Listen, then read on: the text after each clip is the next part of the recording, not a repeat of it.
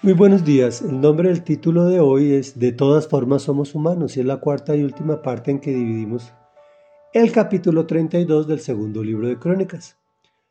Terminamos la historia del rey Ezequías, quien recibe un reino idólatra, castigado y separado de Dios. Lleva al pueblo de Judá a volverse al Señor, quienes cambian su actitud, lo adoran, cumplen con sus preceptos, por lo cual el Señor los prospera Vienen los asirios a conquistarlos, claman al Señor, los salva con una tremenda manifestación de poder que hace que los vecinos los respeten y les lleven regalos y mantenga paz. Y aquí continuamos. Dice así, por aquellos días Ezequías se enfermó gravemente y estuvo a punto de morir. Entonces oró al Señor quien le correspondió y le dio una señal extraordinaria.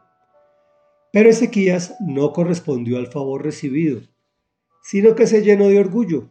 Eso hizo que el Señor se encendiera en ira contra él y contra Judá y Jerusalén.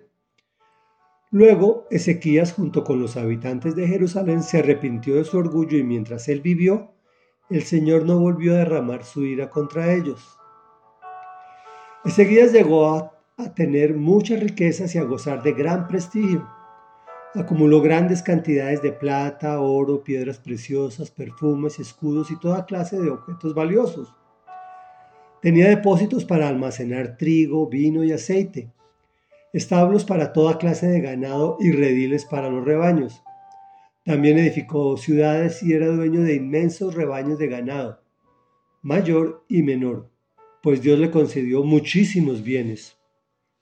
Ezequías fue también quien cegó la salida superior de, las aguas de Gijón y las derivó por un canal subterráneo hacia la parte occidental de la ciudad de David.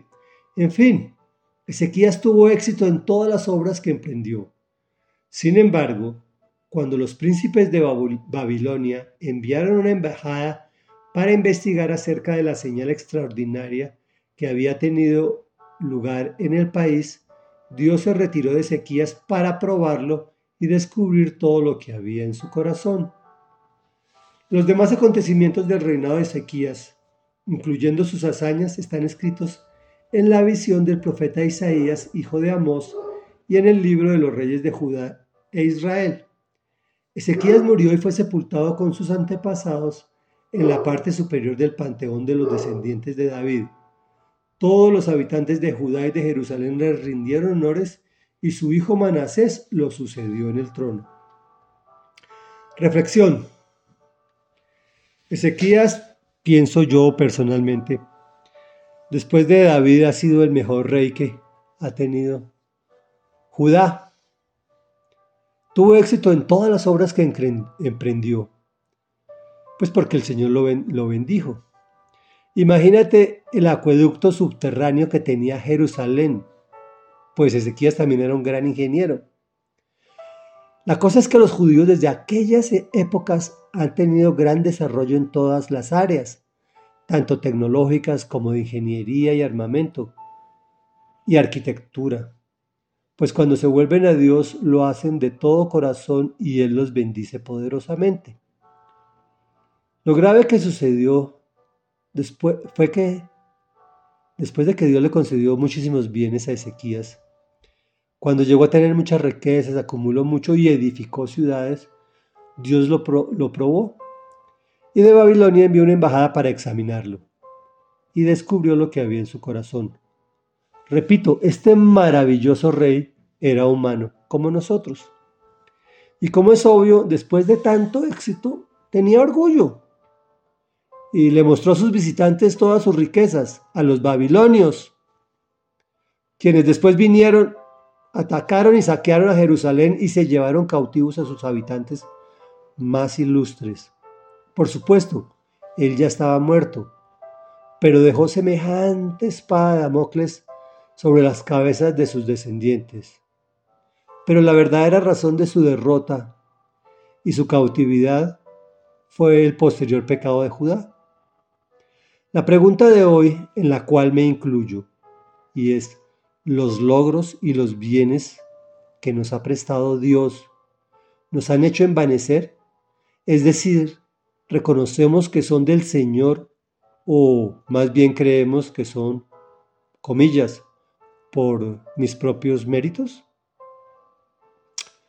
Aun cuando lo que consigues con tanto esfuerzo, estudio y trasnochadas, de todas formas sigue siendo de Dios, solo que Él determinó que así te lo entregaría, en calidad de préstamo y con esfuerzo. Pues la bendición de Dios es la que enriquece y no trae tristeza con ello. Lo que no se consigue con esfuerzo generalmente trae tristeza. Oremos.